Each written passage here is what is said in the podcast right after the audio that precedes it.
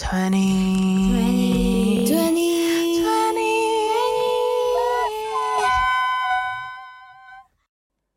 Hey, welcome back to 20 Plus Matters. I'm your host, Robin, and I'm with your co-host Sabrina for this episode, and we also have Javi and Sissy. Hey, the Fantastic Four. Yo. Welcome back to episode three, and today we have an interesting topic. It's called microwave, Microwave love. love. What does that Mm. mean? Who introduced this to us? Please. Well, here, well, I got the inspiration from my friends who like keep getting back with her ex. I don't know why, but like I like to call it microwave love because, okay, it's simple definition. It's like when your food when cold, you want to try you have some hot food, so you put it in a microwave and is have you heat up your food. But like the taste it's different. Yes, it's just become more shit. Yeah, it's and it's lose flavor. Yeah, but I would say it's like thank you for your friend to give Yeah. us content for inspiring us. So yeah, Okay, give her the credit. Give it a Thank you, thank you, friend. Thank you, friend. With microwave love, so what I'm hearing is that if you heat it up in the microwave, like it goes round and round, and then the food quality decreases. Is what you're trying to say? Oh, yeah, dang. eventually it's gonna you're like getting shit. To be honest, I'm not a microwave person, so it's like microwave person. I think is only for rich people. Do you guys have microwave? Controversial. no, low key, low key. Like again, if I go to your house, Robin's house, or um Javi's house, like oh microwave, uh, legit, legit. I think rich. I was like, mm, their parents got some taste. I'm So, so, so, so what you're saying is microwave loves only happen with rich people? Uh, No, girl, don't twist my word. did Don't twist my word. Just the microwave itself, because the per- people that I know have microwave are all rich. So no, but my mom is afraid of microwave. She thinks you know the microwaves, the gamma rays will like radiation will see, attack see, you. see. This is only the rich people that know the gamma ration, whatever the wave. I don't know that. I don't know. Again, not familiar. There's a difference between don't want to and not familiar with microwave. I see, I see. Well, I totally am food, not related to food at all. I'm microwave love is like going back to your ex. Has Yeah, anybody experienced that before besides that friend of yours? Actually, I, luckiest. I never. lu- yeah, Uh, I think luckiest. I was close, but and then I saw like a quote saying like sometimes when you miss the person, but and then you gotta remember the disrespect on the audacity that they Yeah. gave you, and it just snapped me back out of like rea- I was like delusional. I was like, okay, shit, come back to reality, come back to reality. So mm-hmm. I mean, I feel like this goes back to attachment, huh? yeah. But what does that mean? attachment. So attachment style is basically how an individual create or connect the bond with your caregiver in a close relationship. Caregiver can be your parents, obviously, or sometimes it's even different.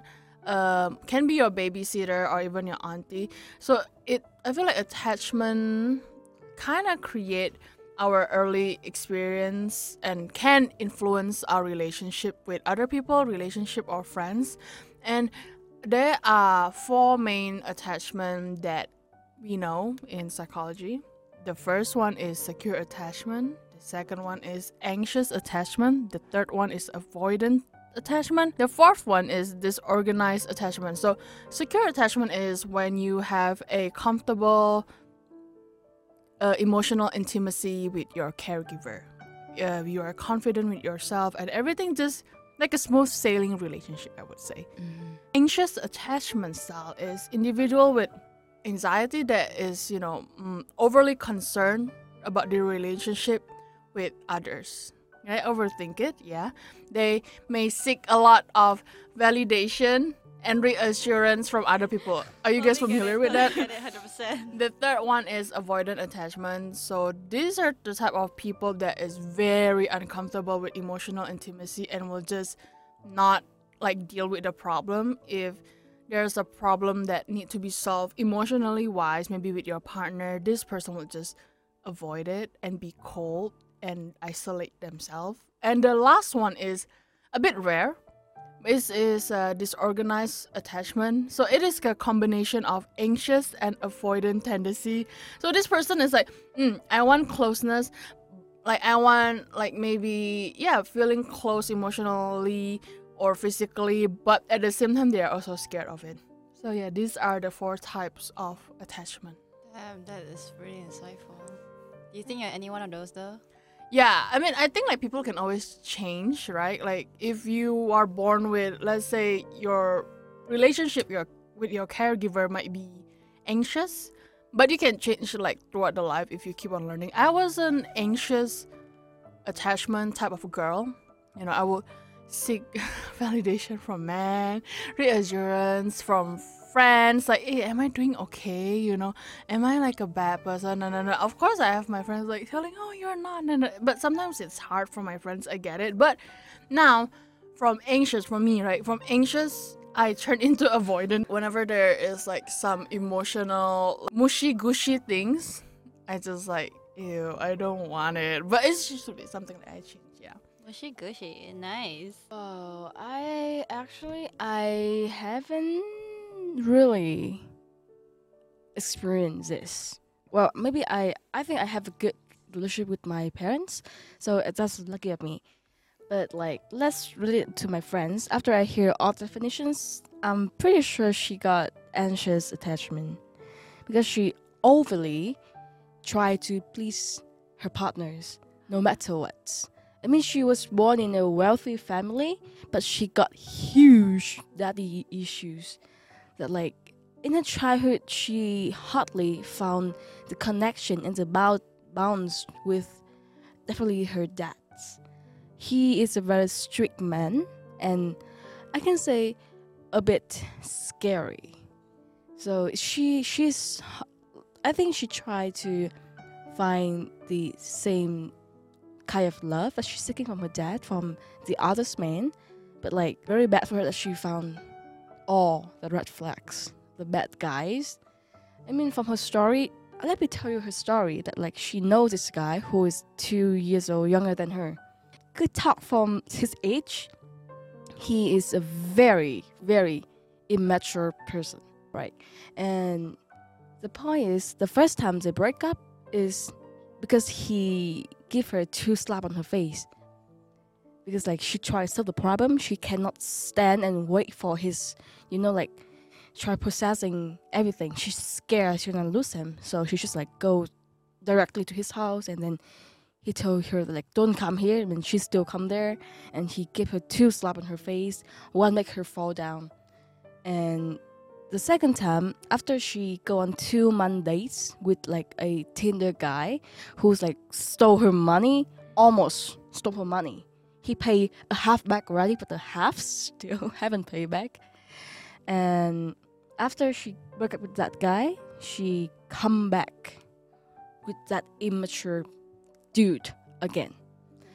And the first thing I think that like if I come back Vietnam, I gonna you know, like open his take up his intent hang on his on a tree.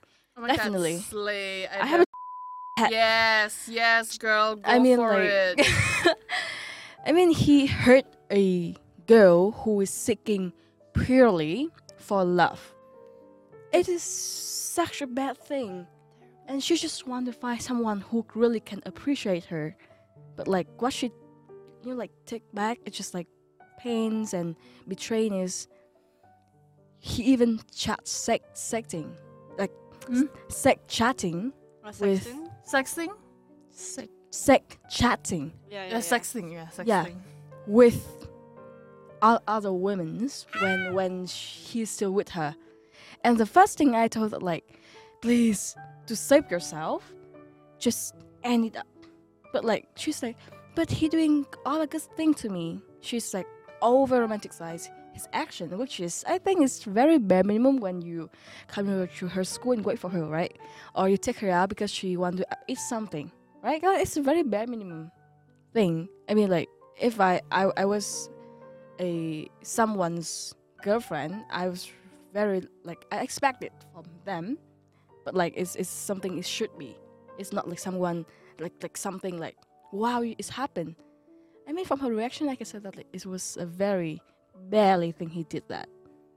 So I, I mean, like when you're in love, you're definitely a little bit blind from from the reality.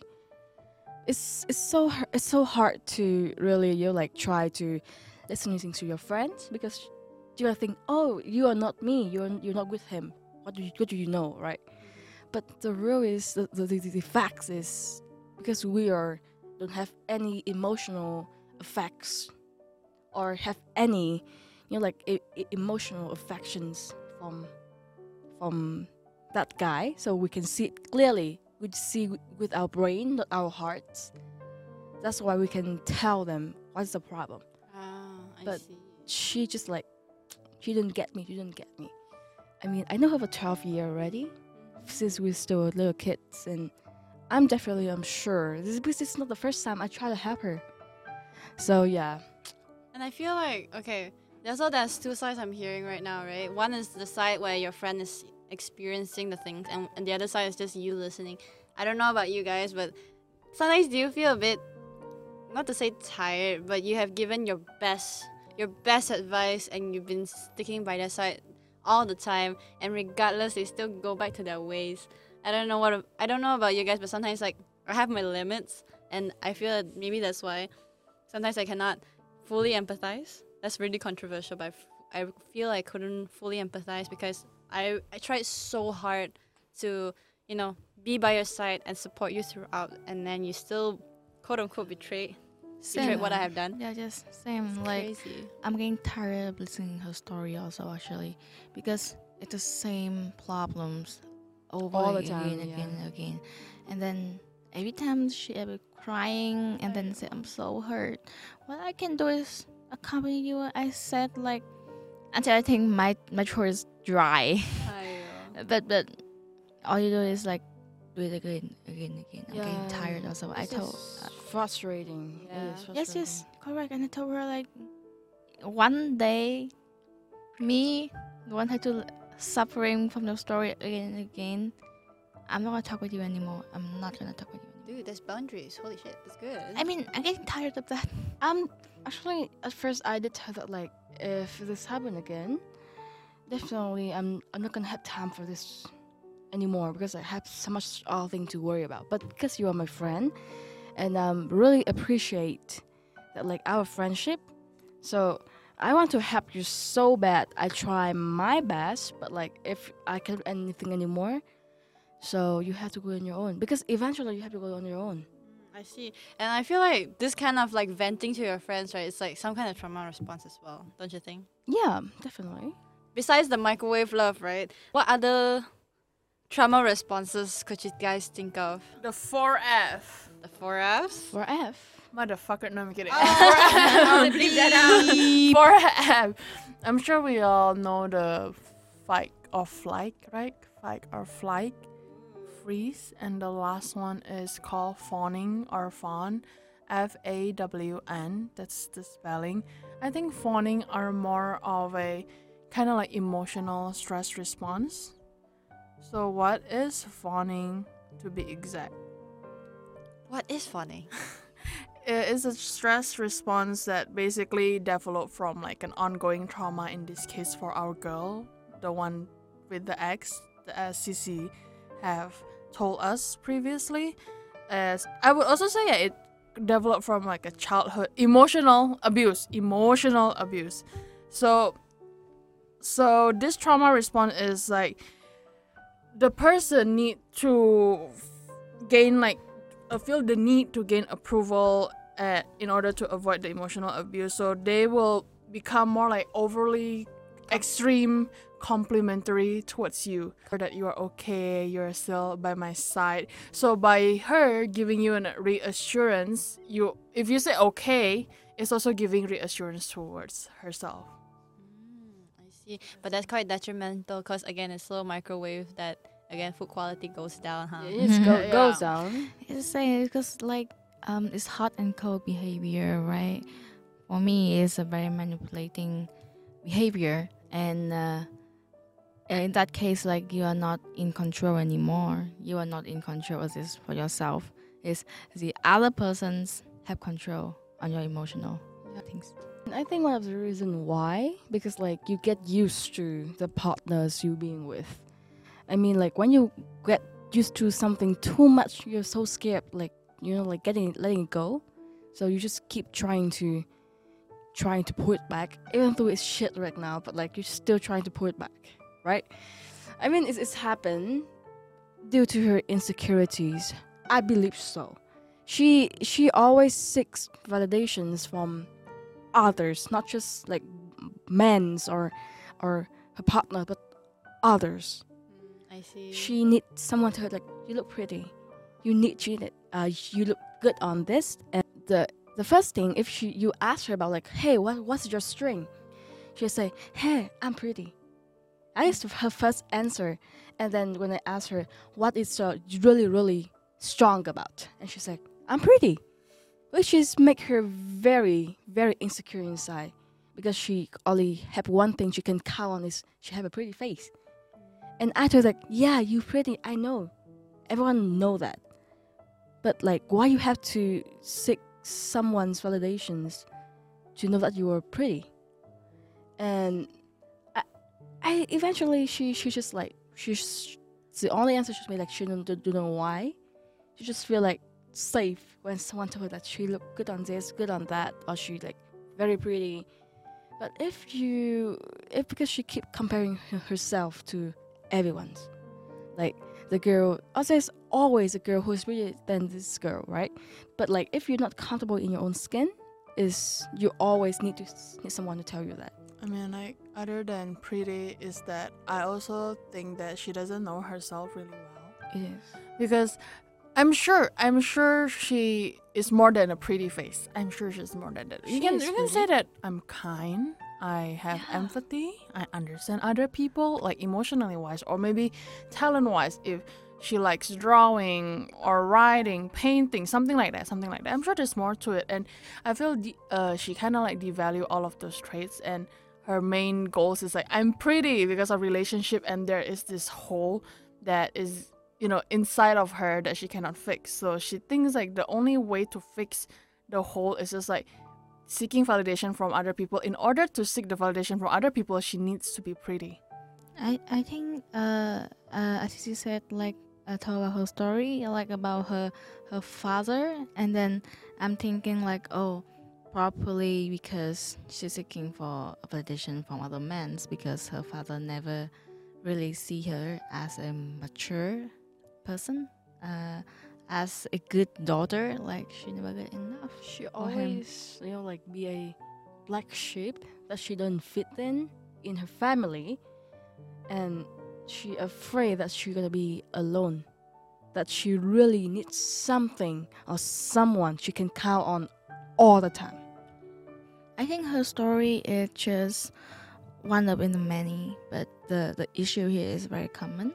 Like when we don't feel safe in our own skin, we don't feel safe in our own family, we don't feel uh, insecure about ourselves, uh, we less of self awareness. That's why we easy to get attachment issue with other people. Yeah, yeah, I would say the main problem of all of this, the roots are when you don't have a secure relationship with your family or caregiver itself and can kind of develop into this type of problems, but it's not like it can't be fixed. It can be, yes, it's possible to fix and makes everything is okay and already, you know, like for her it's oh girl, she's gonna take a lot of work, but when you as her friend, of course you're gonna be there for her. It can be tiring, but I'm sure like 12 years you guys are together. You've you know her.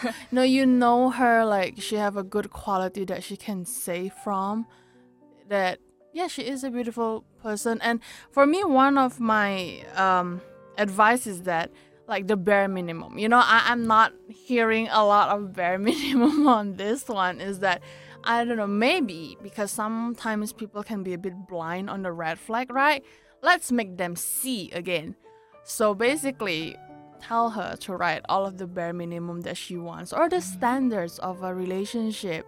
And then once you write it, and then write another paper like, what did this guy do? And then do a comparison. And then from there, I think she can be a bit more woke. It's like, oh, damn, this dude did not do much in the relationship. Um, and the second thing I did tell her a lot of time is boundaries. Boundaries so important that like it can protect you from being hurt or you're like being mistreated. I mean, I I, I told her all the time, and she go- always ask me like, "Do I have boundary?" It's like, yeah, you you have to have it, but like you don't have it at all. If, because if you have it, you're not gonna let the same guy hurt you over and over again like that. And she, I think she still need like a lot of time to learn about like what's mean boundaries. Well, that's the only advice I can give her right now. But like for in general, when all for all the girls out there, after breakup, I understand that your your your desire try to looking for him, try to pull it back, but it's it is the time to let, let it go. So my first experience is I just sit there in silence, of course, um, for a few days, maybe sometimes for a few weeks. That like I leave the space for myself. I don't do anything. I just sit and I don't even try to create anything because I need space for myself too.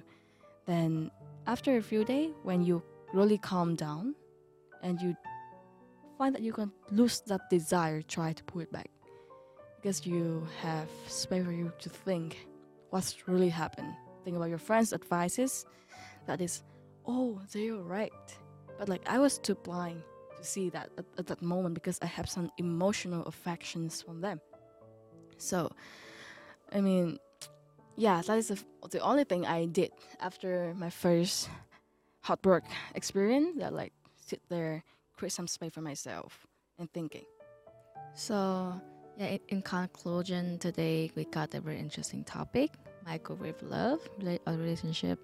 So, we take a very common example uh, of uh, one of our friend we know for a long time. She got this issue, and then, um, of course, I think I believe just not just her. There's so many girls and boys and our listeners out there. Probably one of you guys uh, have met this problem before, right? To get back with your ex. So uh, share with us about your story. We're gonna send out a Google form. So have you ever get back with your ex? And if uh, you have passed this stage, uh, what is your advice? Uh, share with us upco- in upcoming episode. Thank you. Okay, cool. In conclusion, microwave love, food quality, boundaries, trauma response, Google form links. Thank you so much, guys. See you next episode. Bye. Bye.